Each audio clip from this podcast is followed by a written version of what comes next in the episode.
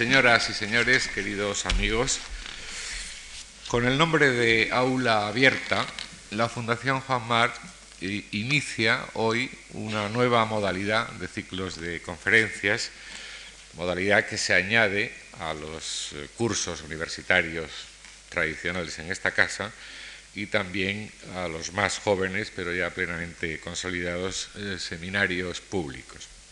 Aula Abierta acogerá ciclos de al menos ocho sesiones en torno a un tema, sesiones desdobladas en dos partes. En el núcleo de la sesión, a las eh, siete y media de la tarde de los martes y jueves, es decir, a la hora normal de las conferencias en esta casa, eh, uno, o el director, o uno de los profesores invitados del curso, impartirá una conferencia, una lección magistral para todos cuantos deseen asistir a la misma. Esta conferencia funcionará pues en el mismo régimen abierto y por supuesto gratuito que los eh, anteriores cursos universitarios o los seminarios públicos y no hará falta de inscripción previa de ningún tipo. Es una conferencia abierta a todos cuantos nos quieran honrar con su asistencia. Y durante otra parte de la sesión, bien eh, antes o bien después de la conferencia, se celebrará una clase de tipo práctico, lectura, comentario de textos eh, previamente seleccionados y ofrecidos a los inscritos, coloquios, etcétera, complementaria de la conferencia y, en principio, exclusivamente dirigida a profesores de primaria o secundaria o alumnos de tercer eh, ciclo universitario que se hayan inscrito previamente y que cumplan los requisitos legales con el objeto de poderles eh, ofrecer créditos que les sirvan para eh, sus estudios, bien en oposiciones, concursos de mérito o, en el caso de los funcionarios docentes, para la acreditación de los exenios en actividades de formación permanente. Estamos en estos días eh, negociando con el Ministerio de, Educación y Cultura el preceptivo convenio que hemos de, firmar, pero ya les podemos eh, asegurar a que este curso y los que le sigan antes de la firma del convenio van a ser autorizados eh, a posteriori eh, por la Subdirección General de Formación del Profesorado.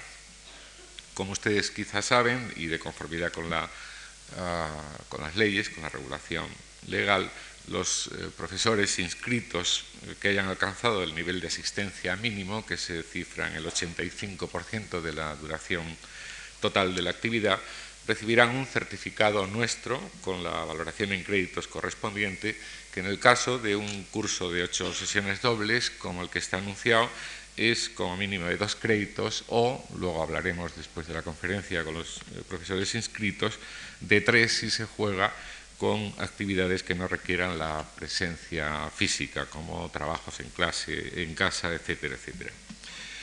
Como todas las actividades de la Fundación Juan Mar, eh, estas aulas abiertas tienen pues carácter gratuito y dada la lógica limitación de plazas, las inscripciones para los profesores que deseen obtener créditos serán admitidas por riguroso orden de recepción. Queremos dar, en todo caso, la bienvenida a todos cuantos asisten hoy a este inicio de curso pero muy especialmente a los profesores que en un tiempo verdaderamente récord han aceptado esta nueva iniciativa de la Fundación Juan Mar, que esperamos llene completamente todas sus expectativas. Y lo esperamos, esperamos que así sea, fundamentalmente por la calidad de los profesores que van a impartir el asunto elegido, la Odisea y supervivencia en la tradición literaria, don Carlos García Gual, director del curso, eh, don Emilio Crespo, don Vicente Cristóbal y don Damaso López. Permítanme unas brevísimas palabras sobre el director del curso que, que hoy él inaugura, Carlos García Gual, que nació en Palma de Mallorca en 1943, es en la actualidad catedrático de Filología Griega en la Universidad Complutense y ha sido presidente de la Sociedad Española de Literatura General y Comparada, entre otros muchos cargos. Carlos García Gual es autor de numerosos artículos y libros sobre lingüística griega, sobre literatura, filosofía y mitología antiguas y sobre literatura europea medieval. Citaré, por ejemplo, eh, Prometeo, mito y tragedia, mitos, viajes, héroes, Epicuro, historia del rey Arturo y de los nobles y errantes caballeros de la tabla redonda, figuras helénicas y géneros literarios, introducción a la mitología o diccionario de mitos. Ha traducido eh, bastantes obras de clásicos griegos y escribe con regularidad reseñas literarias en diversos periódicos y revistas.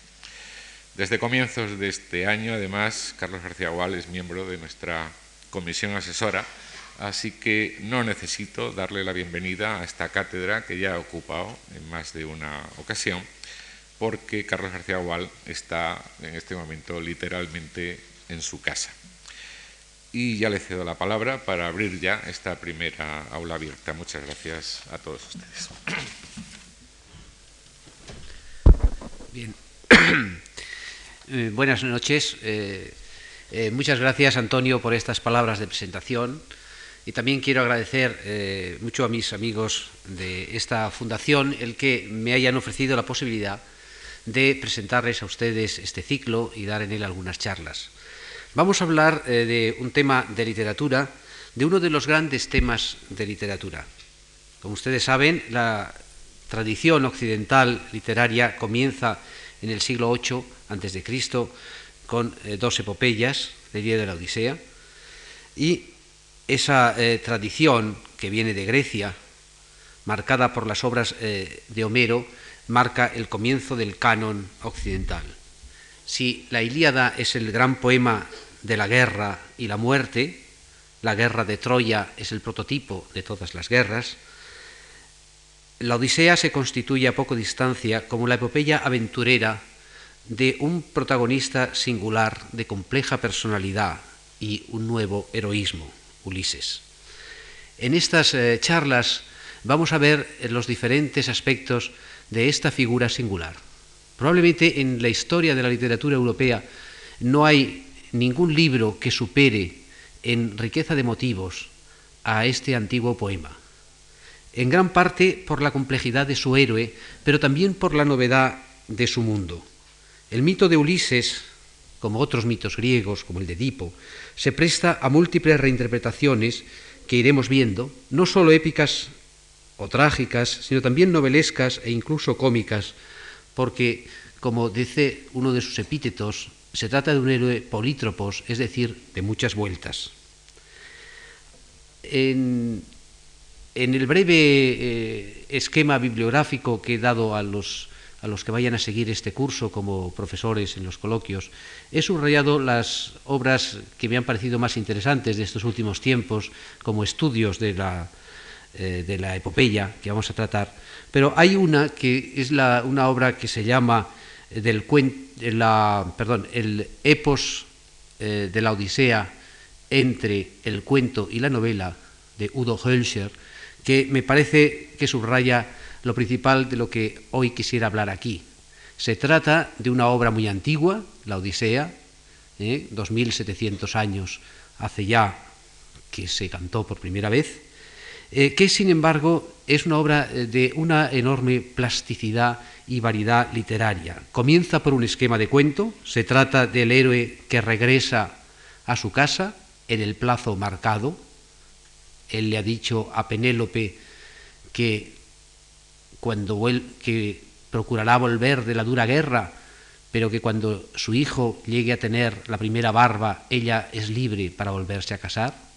Es un tema de cuentos, hay muchos cuentos eh, parecidos, y en el plazo establecido, un poco antes de la boda, en el instante crítico, volverá a reaparecer el héroe en su casa disfrazado. Esta, digamos, es la historia más simple, el núcleo de cuento maravilloso que hay detrás de la Odisea. Pero la Odisea es muchísimas más cosas. La Odisea es una gran epopeya, con un guerrero épico que viene de la guerra de Troya y que poco a poco se va transformando de guerrero en aventurero, astuto, de múltiples disfraces, narrador de historias falsas. Ulises es no solo el protagonista, sino el narrador de una gran parte de la Odisea. Pero también la Odisea es la historia de otros personajes fascinantes que no dejarán de persistir en la memoria, como Penélope, Telémaco, Calipso, Nausica, e incluso Eumeo el porquerizo. El contraste entre la épica antigua y la Odisea, que es ya un preludio de lo que va a ser la novela, es uno de los temas más interesantes y es el que vamos a tratar en esta primera charla, eh, que trata de la estructura del poema, sus temas principales y sus figuras más notables. En días eh, sucesivos eh, veremos el poema a otra luz. El próximo día el profesor Emilio Crespo, que es un magnífico traductor de la Ilíada y gran conocedor de la épica griega, hablará de la Ilíada.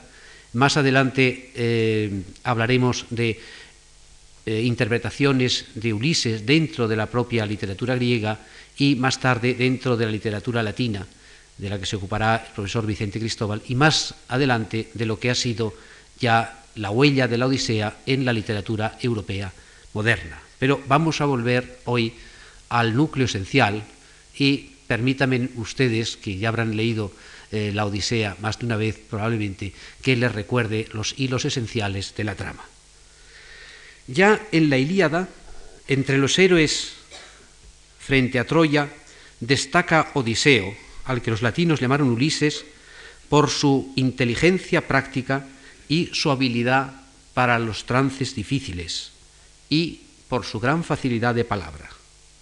Es importante notar que mientras los demás héroes tienen epítetos, epítetos tradicionales, epítetos formularios, que los señalan por un rasgo físico o por el armamento, Aquiles es rápido de pies, Menelao es rubio, y bueno en el grito de guerra, hay antes el del gran escudo, el Héctor el del casco brillante, Agamenón el soberano de guerreros, etc., Ulises se caracteriza por su talante. Es astuto, diestro en recursos, sufrido y muy inteligente. Polímetis, poliméjanos, polítras, polifron, etc., dicen los eh, adjetivos griegos.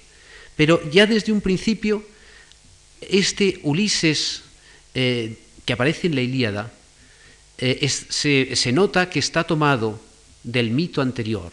Por ejemplo, también es desde un principio Tolíporzos, que significa destructor de ciudades. Se le llama así al principio de la Ilíada. ¿Por qué destructor de ciudades si la única ciudad que va a destruir es Troya y Troya todavía está en pie? ¿Eh? Eso es un rasgo que nos indica que Homero ha tomado su personaje de una tradición anterior. En esa tradición anterior ya es un personaje astuto, pero ya es también el héroe que toma la ciudadela de Troya gracias a su invención del caballo de madera. Es decir, eh, solo con eh, estos datos nosotros sabemos que Ulises existía antes de Homero. Homero toma este héroe de la tradición anterior, este héroe que seguramente ya era el protagonista de ese cuento del regreso, ese héroe que ya era el destructor de Troya, y le da una nueva eh, configuración humana. Lo hace mucho más complejo, lo hace una figura novelesca como es en la Odisea. Por sus cualidades, Ulises tiene su gran prestigio. Le vemos desempeñar misiones difíciles, como en la Dolonía, y actuar en los momentos de apuro con su fría inteligencia. Después de la muerte de Aquiles es él quien gana en competencia con Ayante las armas del gran héroe en un triunfo característico. Él será, y esto no lo cuenta la Ilíada sino la Odisea, quien tuvo la idea de construir un caballo de madera con el cual los griegos al final, después de tantos y tantos años, tomaron Troya. Él es el que en el largo viaje de regreso a su patria vencerá todos los obstáculos del camino y logrará regresar sano y feliz para el happy end que se cuenta al final de la Odisea.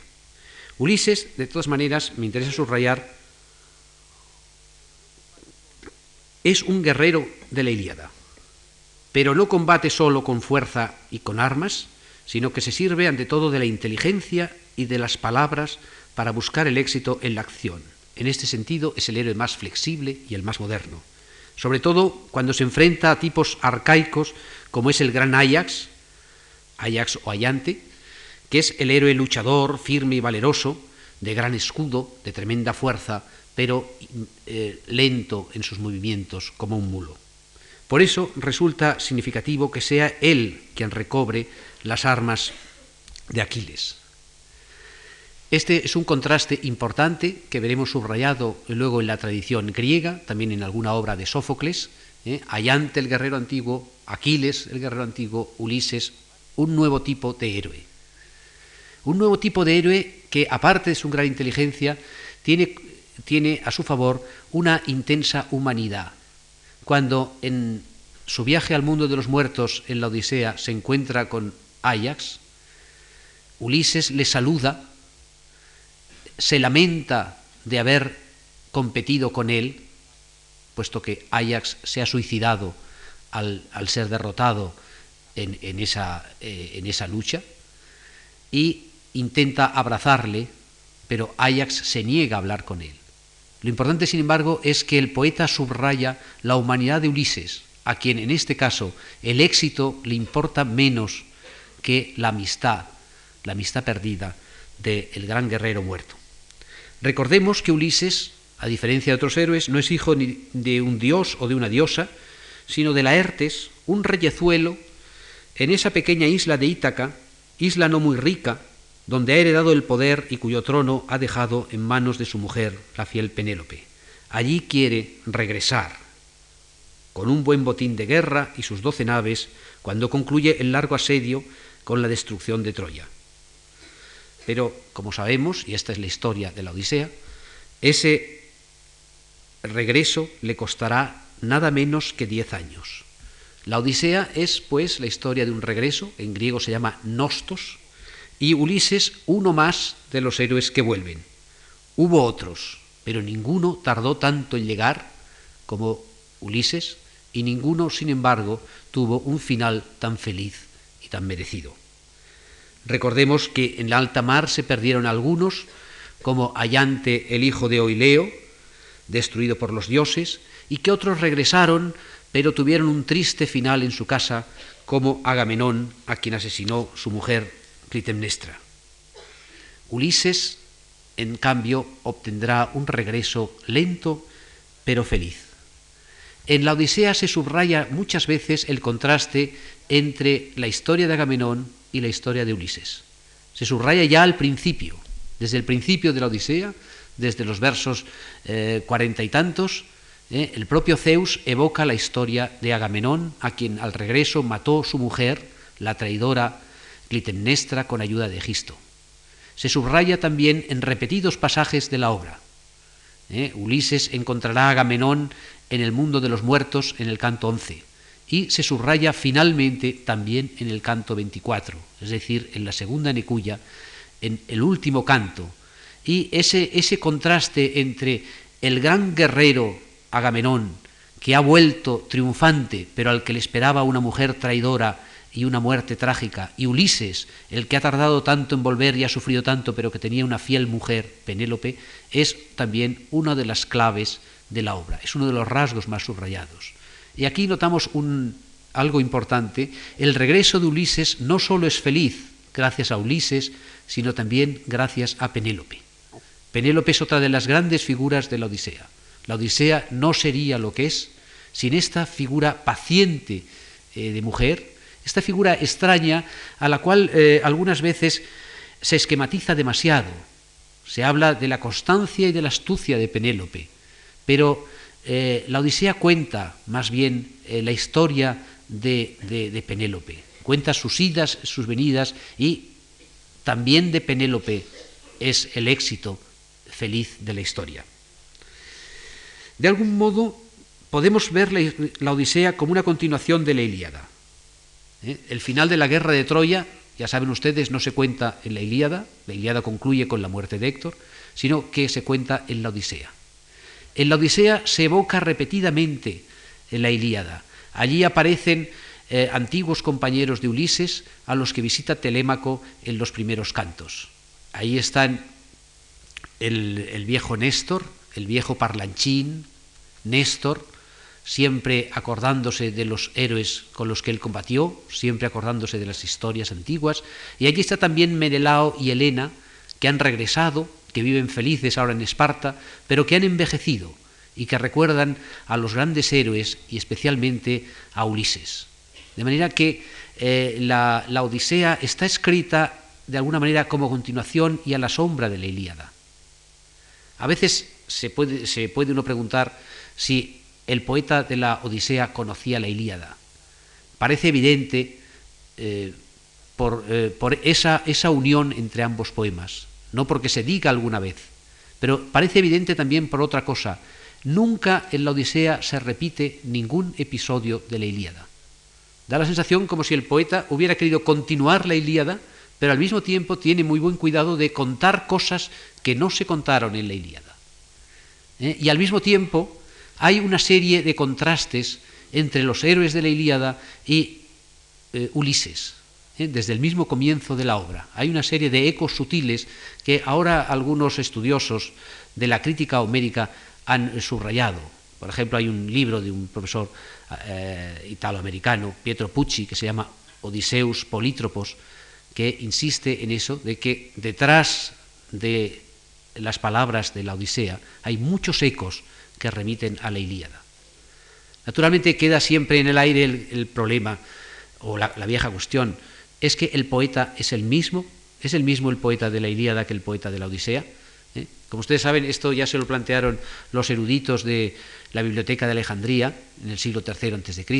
Algunos pensaban que no, otros pensaban que sí, y ha quedado la cuestión en el aire. En todo caso, eh, algunos rasgos nos invitan más bien a pensar que no, que el interés de la Odisea por el mundo de los humildes y por la, por la vida, por la vida, eh, eh, en, la vida en, la ciudad, la vida en las islas, etcétera, es distinto de la Ilíada, pero de todas maneras la grandeza en los caracteres, la, finura en los rasgos recuerda tanto al otro poema que es muy difícil tener una solución.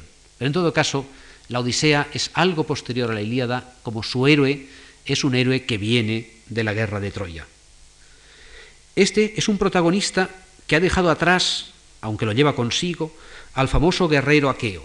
Es ahora un aventurero marino que surca un espacio misterioso donde se enfrenta a monstruos y prodigios que no son sólo los que vienen del mundo épico de la Gran Guerra, sino que son en parte los de los cuentos populares de misterios y maravillas. Y ahí está el ogro, que se llama Polifemo, la maga Circe, el viaje al mundo de los muertos de largo prestigio mediterráneo y otros muchos peligros. Es un héroe además que sabe disfrazarse cuando es preciso, como hace al llegar a Ítaca, vistiéndose de mendigo y estando de mendigo en su propio palacio, y es además, y de una manera inolvidable, el hábil narrador de sus mágicas aventuras, inventor de falsas historias personales cuando la ocasión lo exige. Ese es un rasgo nuevo. ¿eh? Es imposible pensar que Aquiles o Ayante o Agamenón eh, se disfracen o pierdan en algún momento su estatura heroica. Ulises, en cambio, es esencialmente el personaje de los disfraces, de las palabras astutas, de las mentiras, el hombre que triunfa eh, gracias a esa capacidad camaleónica de ir de otro. ¿eh? Solo de Ulises podría contarse un episodio como el del cíclope, al que vence justamente porque cuando el cíclope le hace la pregunta fundamental en cualquier encuentro griego, en cualquier encuentro entre grandes personajes, ¿quién eres? sabe responder, yo soy nadie, nadie me llaman mi madre y mis amigos.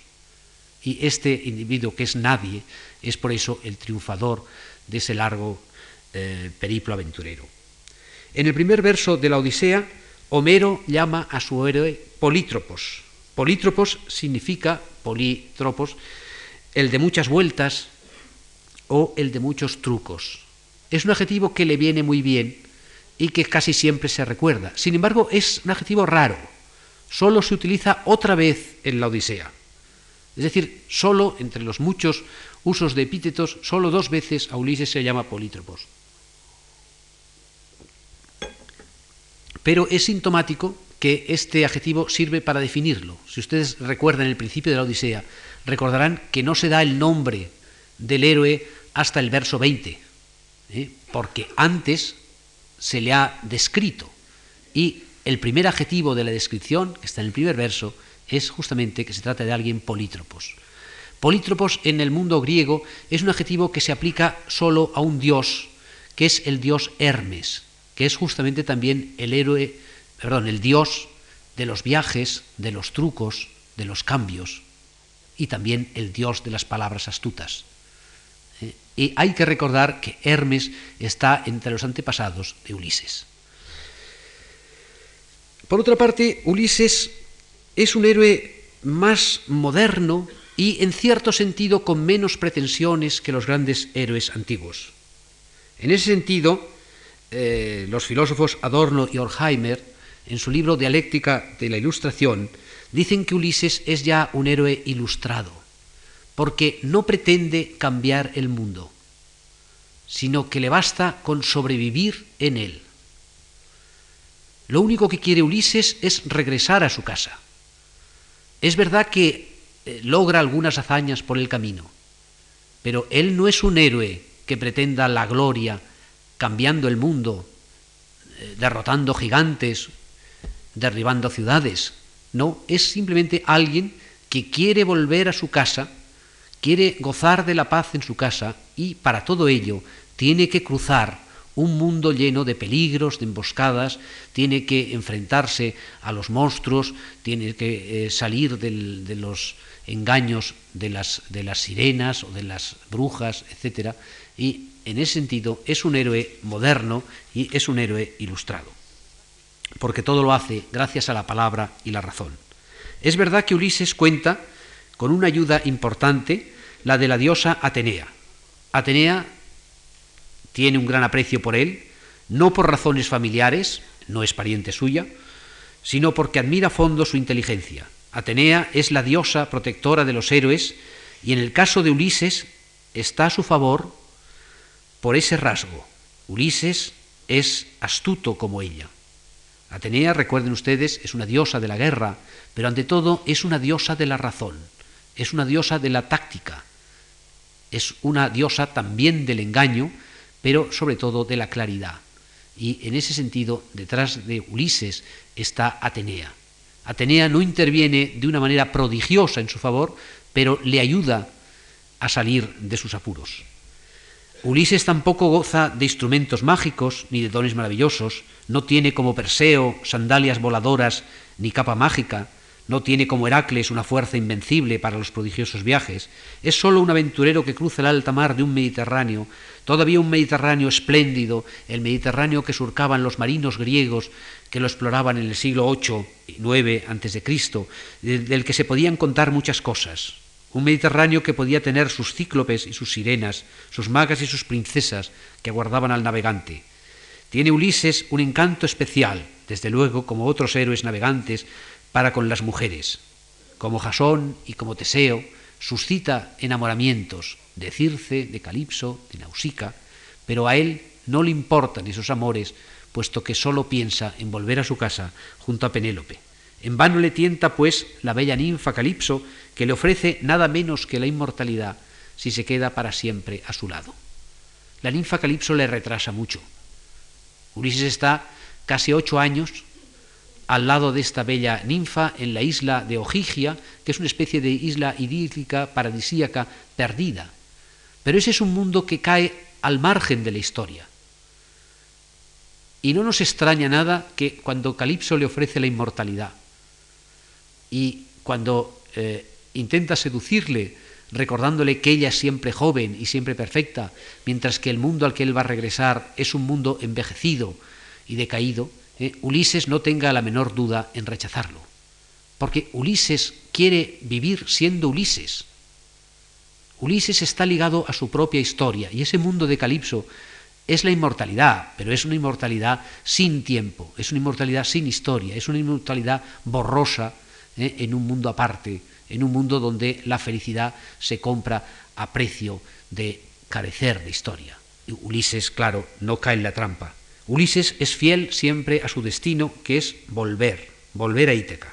Tiene su curiosidad enorme como buen viajero, y eso se nota en muchos momentos, sobre todo en su visita al cíclope, a la cueva del cíclope Polifemo, donde por su curiosidad eh, se atrae la terrible aventura. Pero el afán es el de regresar. Recordemos que si fue a Troya, fue a Troya a su pesar, ¿eh? Las leyendas cuentan que tuvieron que arrancarle eh, de, su casa, que se había hecho el loco para no ir a la guerra, y sin embargo fue y cumplió. Diez años en Troya y diez años en el viaje, pero su destino es volver. Resulta así que está definido como un nuevo tipo de héroe al que le importa menos la victoria guerrera, al que eh, le importa menos el vencer a los monstruos y tener una gran gloria que el regresar a su casa. Es capaz de sobrevivir en un mundo violento y miserable, pero son la habilidad para la trampa y el engaño y el disfraz lo que le hacen un personaje invencible. Él triunfa de los monstruos y es un héroe apto para sobrevivir, un héroe ya no solo de tiempos antiguos, sino de tiempos modernos. En fin, mucho habrá que decir eh, de Ulises. Verán ustedes que hay muchas interpretaciones de Ulises porque Ulises es un personaje complejo. Lo es porque a pesar de su fondo antiguo, viene de la épica, a pesar incluso de un fondo más antiguo que es este fondo de los cuentos maravillosos, de que ser protagonista de los cuentos maravillosos, Ulises es un personaje moderno, moderno por su propia estructura psíquica y eh, también por ese empeño, digamos, no tan heroico ni tan fantástico como el de otros héroes, que es el de cumplir su destino, de volver a su pequeña patria. Eh, la Odisea tiene varios escenarios. Al lector le da la impresión de que es un poema más extenso que la Ilíada, pero es una impresión falsa. El número de versos de la Odisea, que son 13.000 y pico, es inferior al de la Ilíada, que son casi 16.000, y sin embargo, sin embargo, la Odisea tiene mucho más espacio. La Odisea es un libro de espacios enormes, mientras que la Ilíada transcurre toda en un mismo lugar, en torno a Troya. Es verdad que también está el Olimpo, donde están los dioses, pero el mundo de, los seres humanos es enormemente amplio en la Odisea. En ella hay por lo menos tres espacios para la acción. El de la guerra de Troya, que se evoca en varios relatos, como los de Menelao y Néstor en la Telemaquia, el espacio fabuloso de las aventuras marinas de Ulises que van desde Troya a Feacia pasando por una visita al mundo de los muertos, al Hades, y en tercer lugar el de la vida cotidiana en Ítaca que evoca eh, casi un espacio histórico, Ítaca eh, con su palacio, eh, con sus campos, con sus rebaños, es como debía ser una isla griega del siglo VIII a.C. Estos escenarios corresponden, creo, a distintos aspectos de la personalidad de Ulises que se entremezclan en la narración. Tienen sus propios ritmos y resonancias. Ulises es el héroe épico de Troya, Ulises es por otra parte el héroe de ese folk tale mediterráneo que tiene muchos paralelos en otras mitologías y Ulises es ya el héroe de esa novela del regreso a Ítaca. Desde las costas del Bósforo, de donde parten de regreso las naves aqueas hasta esta Ítaca, que como ustedes saben está al sur del Adriático, la distancia no es imponente. Una buena nave puede hacer el trayecto en muy pocos días. Ulises tarda en su periplo diez años. El destino lo ha puesto a prueba. Es Ulises el de muchas vueltas o muchos trucos y ha de vagar hasta los límites del océano y entrevistarse en el país de los muertos con el adivino Tiresias y de paso saludar a los camaradas de Troya ya muertos, Aquiles y Agamenón, fantasmas sombríos del Hades, porque el mundo se ha vuelto enormemente laberíntico. Está perseguido por la ira del dios Posidón y amparado por su atenta amiga Atenea, y sufrirá en el mar muchos pesares, perderá a todos sus compañeros y volverá, pero muy tarde, en el último momento, cuando ya casi nadie le espera, a punto para salvar a Penélope de su boda y a Telémaco su hijo. Ulises tiene muchos aspectos. No solo es el buen guerrero, sino es un hombre diestro con sus manos, sabe trabajar, sabe construirse una balsa de troncos para huir de la isla de Calipso, como antes se había construido su propio lecho de bodas. Y este Ulises que maneja, eh, maneja el trabajo, como maneja la palabra, es eh, por eso un personaje eh, mucho más moderno que los demás es un paradigma del héroe de nuevo perfil. el aventurero solitario que fía su destino a la astucia y a las artes de seducción. Con su nostalgia del hogar va con paciencia y tenaz coraje por un mar proceloso. Los dioses, sobre todo Poseidón, le complican el viaje, pero él sabe sacar su provecho. Recuerden el famoso verso del poema Ítaca de Cavafis que dice, cuando vuelvas a Ítaca, ruega que sea muy largo el viaje. Y el viaje de Ulises es enormemente largo, pero vuelve enriquecido de experiencias para tener luego más cosas que contar, es decir, para que exista la Odisea. Seductor de magas y princesas, maestro en el manejo de la palabra amable y justa, es él mismo su propio invento. Ulises como narrador. En el poema homérico podemos advertir, pues, una estructura muy clara. Empieza la Odisea con cantos que cuentan el viaje de Telémaco en busca de su padre. Del canto 1 al 4 eh, forman lo que solemos llamar la telemaquia. Ustedes recuerden el, el, comienzo de la Odisea, hay un breve prólogo, y luego hay una escena en el mundo de los dioses en que Atenea le recuerda a Zeus que ya es hora de que vuelva Ulises.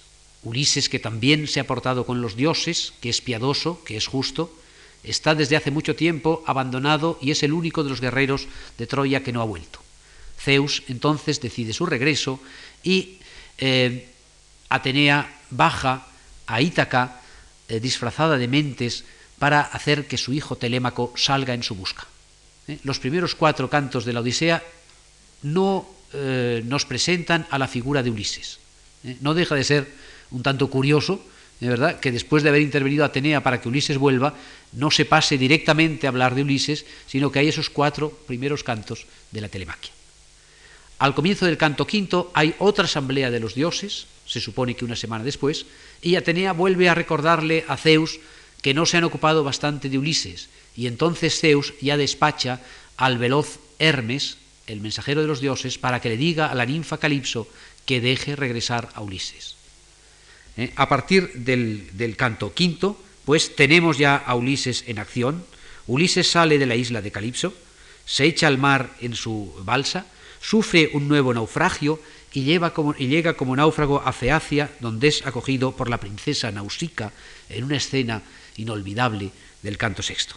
En Feacia, allí, en la corte de esa isla extraña, que se identifica con Corfú, eh, tradicionalmente, pero que no es una isla real en el poema, es una isla mágica, una isla donde viven los feacios, feacios en griego significa algo así como las gentes grises, que viven como en un mundo de ensueño.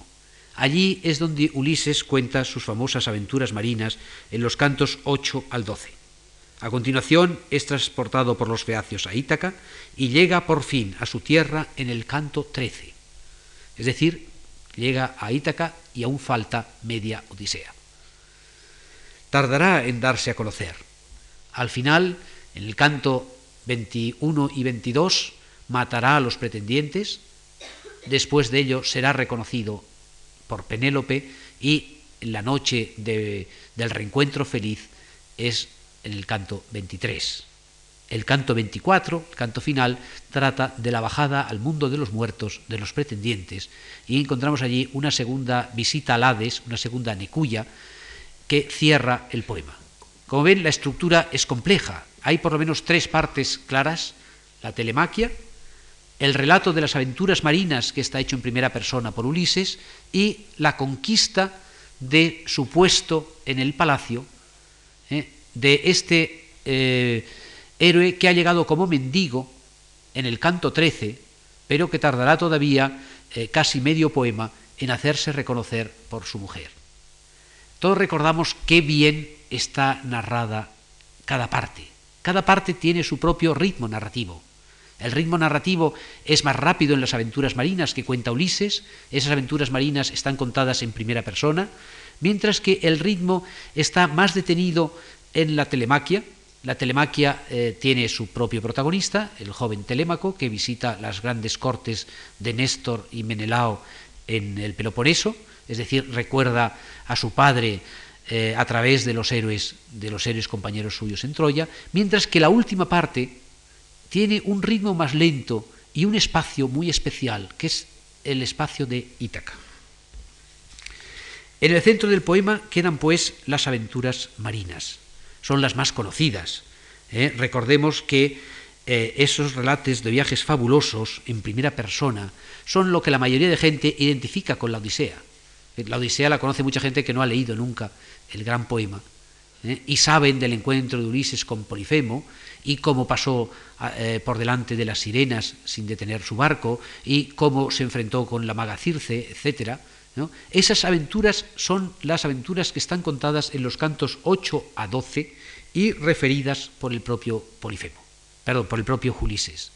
¿Eh? Se trata pues de un relato en primera persona, como puede ser todo buen relato fabuloso. Eh, recuerden ustedes que los grandes relatos de aventuras fabulosas o fantásticas están siempre en primera persona en la literatura europea. Es el viajero protagonista quien cuenta las andanzas que parecen increíbles, pero de las que no se puede dudar, puesto que quien las cuenta es quien las ha vivido. Después de Ulises, entre esos grandes narradores de aventuras fantásticas están Eneas, Luciano de Samosata, Simba del Marino, Dante en la Divina Comedia, Cirano de Bergerac en su viaje a la Luna, eh, Gulliver en los viajes de Gulliver, el barón de Münchhausen y algunos otros. Ulises en Feacia cuenta sus aventuras. Y ahí descubrimos qué gran narrador es Ulises. Eh, recuerden ustedes que el propio rey de Feacia, el buen Alcino, eh, se queda asombrado, se queda embelesado y cuando Ulises de pronto se para y le dice que es de noche y convendría que se fueran a dormir, le ruega que continúe, ¿eh? porque su, eh, su encanto hace vencer al tiempo. Y Alcino lo elogia, elogia a Ulises como un gran narrador, como si fuera un naedo y como si tuviera el don de la verdad. Le dice, dice así, voy a citar unos versos. Bien es cierto, Ulises, que sólo tu vista bastaba para no confundirte con un charlatán embustero, de los muchos que nutre el oscuro terruño y que vagan, amasando mentiras de nadie entendidas. Tú, en cambio, al hermoso decir acompañas un noble sentido. Ni un aedo supiera mejor relatar con los males de los otros argivos tus propias funestas desgracias.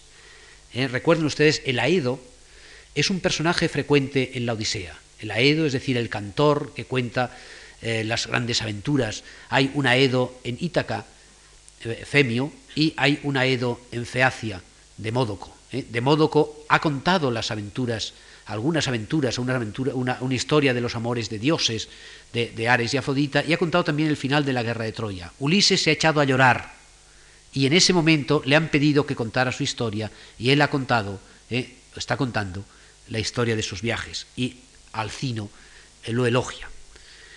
Y eh, realmente eh, eh, Ulises es un gran narrador. Y uno diría, qué, magnífico, qué magnífico relator de la verdad. Pero Ulises es un personaje muy complejo. En la segunda parte de la obra, Ulises se nos revela como un gran contador de mentiras. cuando llega a Ítaca, tendrá que responder a esa pregunta de quién es a diversos personajes. Primero a la diosa Atenea, al porquerizo Eumeo, a alguno de los pretendientes e incluso al final de todo ante su padre Laertes. Y siempre se inventa una historia falsa. Hay, seis historias que cuenta Ulises, seis biografías de urgencia, digamos, que son todas falsas. E incluso cuando eh, se encuentra en el canto 13 con la diosa Atenea y le cuenta una historia falsa, la diosa Atenea se echa a reír, la diosa Atenea va disfrazada eh, de muchacha, ¿eh? se echa a reír y le responde, ¿eh? le responde admirativa, diciendo, bien astuto y taimado ha de ser quien a ti te aventaje en urdir añagazas del modo que fuere, aunque te saliera al encuentro algún dios, siempre el mismo, trapacero de engaños sin fin. Ni en tu patria siquiera dejarás ese gusto de inventos y trampas que tienes en el alma metido. Ya basta, porque ambos sabemos de artificios, que tú entre los hombres te llevas la palma por tus tretas y argucias, y yo entre los dioses famosa soy por mente e ingenio. Pero no reconoces ya a Palas Atenea, nacida de Zeus, que siempre a tu lado en tus muchos trabajos te asisto y protejo, y a poco al afecto te atraje de aquellos nobles feacios. ¿Eh?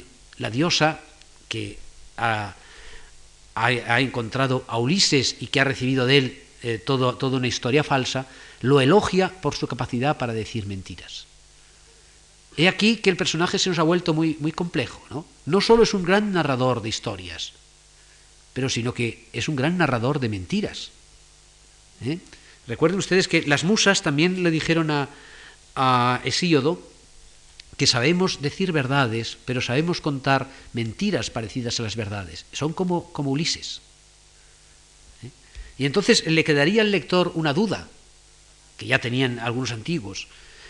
Si Ulises es tan hábil para contar mentiras, ¿cómo sabemos que sus aventuras marinas son verdad? Bueno, hay una regla muy, muy fácil para solucionar eh, la cuestión. Eh, las, las aventuras verosímiles, como son las seis biografías que Ulises se inventa en la segunda parte, eh, son falsas. Las aventuras inverosímiles, esas son verdaderas. Es, un, vamos, es un truco conocido por todos los retóricos. Si uno inventa una mentira, debe ser verosímil.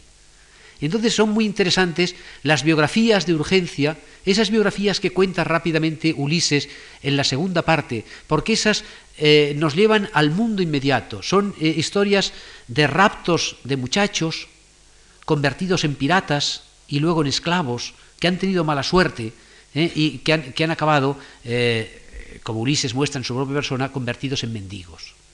Ahora bien, eso evoca un mundo real, un mundo donde la fortuna, dispone las cosas. Y ese es el mundo que rodea Ítaca.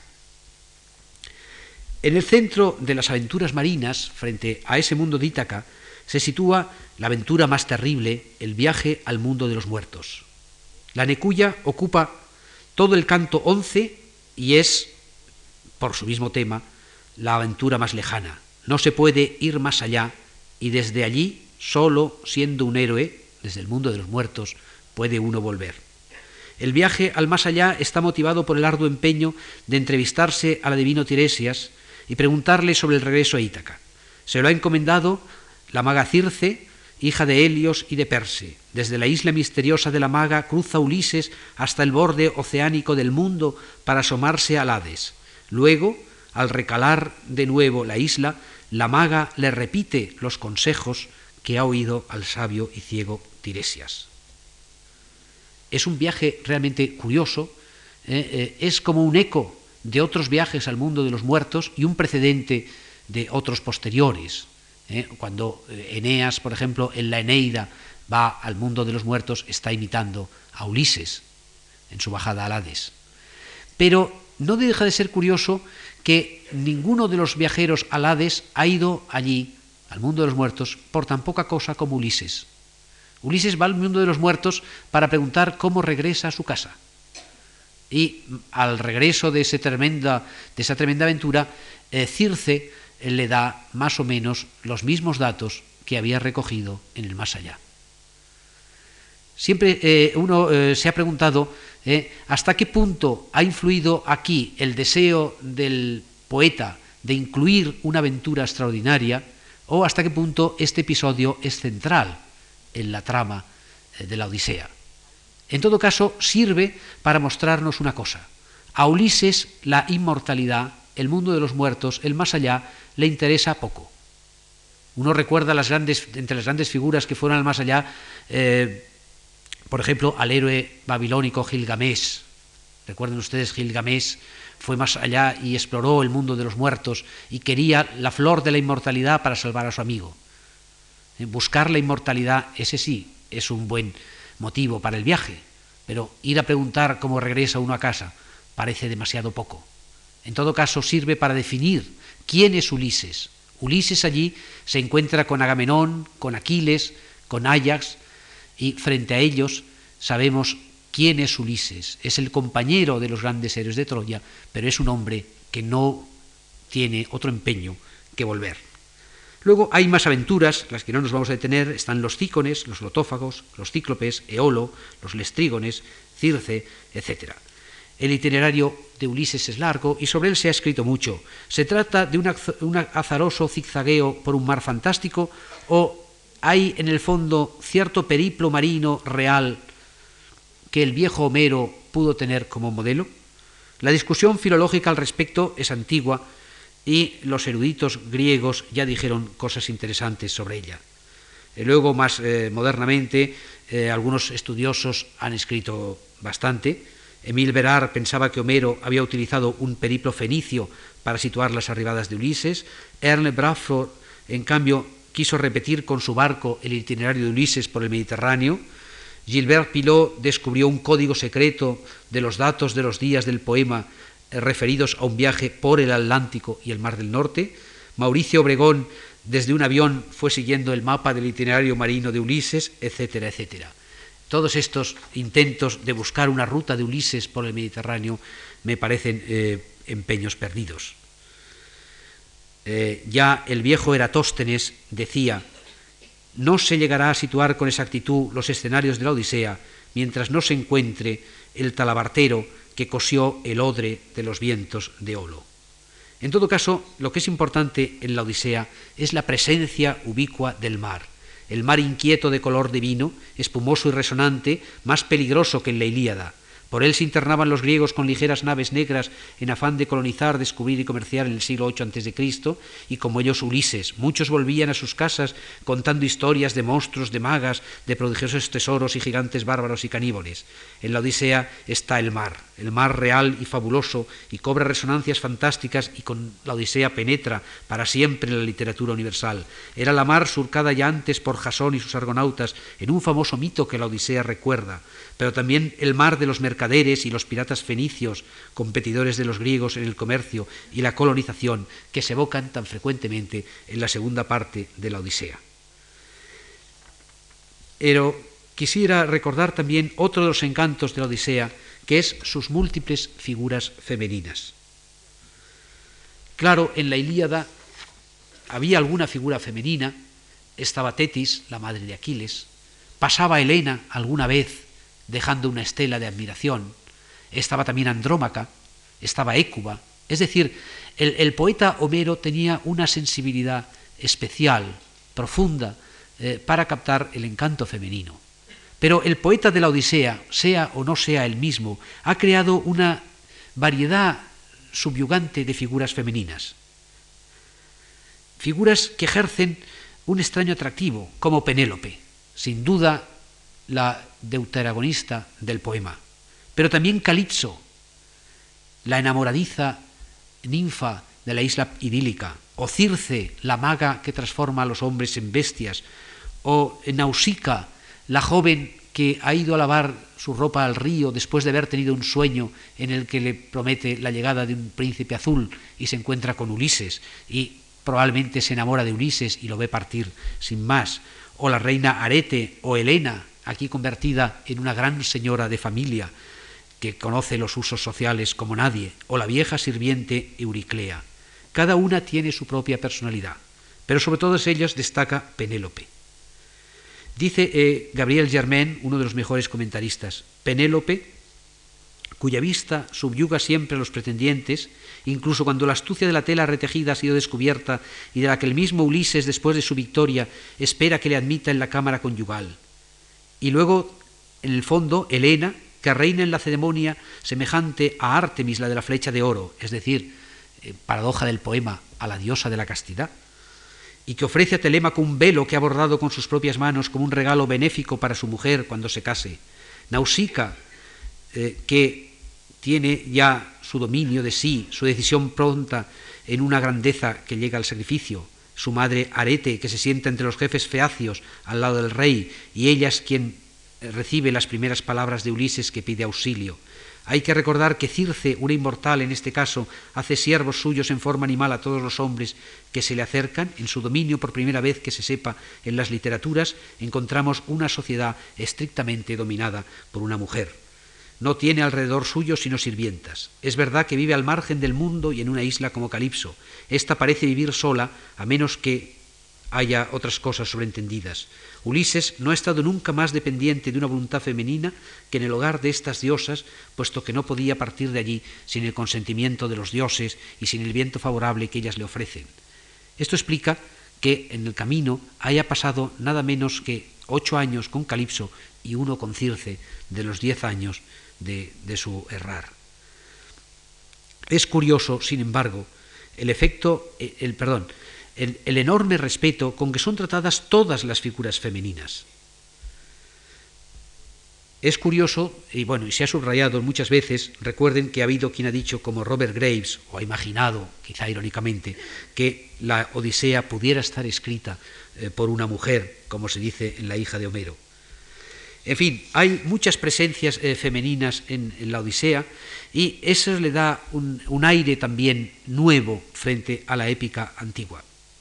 Pero también está la figura del hijo, el joven Telémaco, y la telemaquia es una pieza esencial en la obra. Algunos de los estudiosos han pensado que tal vez la telemaquia, esos cuatro primeros cantos, pudiera ser un añadido de un segundo poeta que completó la Odisea anterior.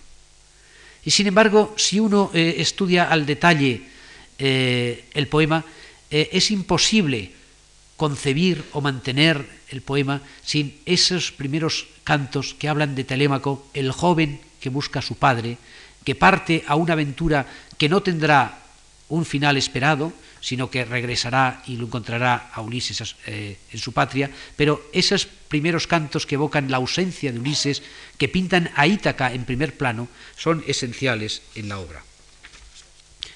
Como hemos notado, como ustedes ven, las aventuras se mueven en un espacio amplio, desde la épica hasta el folktale, y la atmósfera muchas veces de una novela, se cuentan muchos episodios del final de la guerra de Troya, pero se cuentan a una nueva luz, a una larga distancia.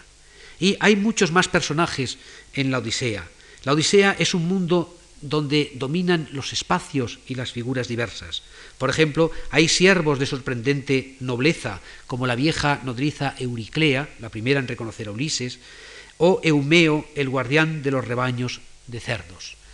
El eh, poeta de la Odisea, no tengo tiempo para mostrarlo en detalle, pero es un magnífico eh, narrador de escenas. Cuando Ulises llega a Ítaca, se dirige en primer lugar a la cabaña del porquerizo Eumeo. Eumeo es un contraste a los pretendientes. Los pretendientes están en el palacio de Ulises devorando sus riquezas, comiéndose sus rebaños, molestando a su mujer sin el menor reparo de las normas sociales. En cambio, Eumeo, un porquerizo, es decir, un esclavo, ¿eh? recibe a Ulises como habría recibido a un príncipe. Eh, mata en su honor algunos animales, le presta eh, su propio manto para dormir y cruza con él una, larga conversación. En esa conversación, Ulises primero le cuenta una de sus falsas biografías. Le cuenta cómo fue vendido como esclavo y cómo ha llegado como miserable a Ítaca. Y Eumeo se compadece de él. Más adelante es Eumeo a su vez quien cuenta su historia a Ulises. También Eumeo era hijo de un rey, también él fue un príncipe y también él fue vendido, eh, traicionado por una esclava fenicia a los fenicios y los fenicios lo vendieron y luego él como esclavo ha vivido allí en Ítaca. Y es curioso que si al principio se dice que Eumeo se compadece de Ulises y le dice que hasta lo profundo me ha conmovido tu relato extranjero, luego es Ulises quien le dice al porquerizo, hasta lo profundo me ha conmovido tu relato. Y las palabras que pone el poeta en boca de uno y otro son iguales. Es la misma fórmula. Y es curioso que un porquerizo pueda ser igual a Ulises. ¿eh? Que eh, hay un ambiente de humanidad esencial en la Odisea, que quizá no se revela en ningún espacio tan claro como en este. En fin, eh, no quiero alargarme mucho más, simplemente en esta charla quería subrayar los múltiples aspectos y la riqueza de motivos del poema. Es difícil encontrar en la literatura mundial otro texto semejante con tan atractivos personajes y con un héroe de tantas vueltas. Muchos trucos tiene el protagonista, muchos misterios el mar, sus costas, sus islas. Es como un prisma de renovados destellos. En uno de sus últimos poemas, que se llama Las nubes, decía eh, Jorge Luis Borges, a quien le gustaba mucho la Odisea y a quien no le gustaba la Ilíada, que la Odisea era un libro inacabable. Dice en unos versos, dice, así es la Odisea, que cambia como el mar. Algo hay distinto cada vez que lo abrimos. Como si el héroe y el libro se comunicaran su inagotable riqueza de motivos y sugerencias y su extraña y seductora modernidad desde las raíces antiguas de un poema escrito hace 2700 años.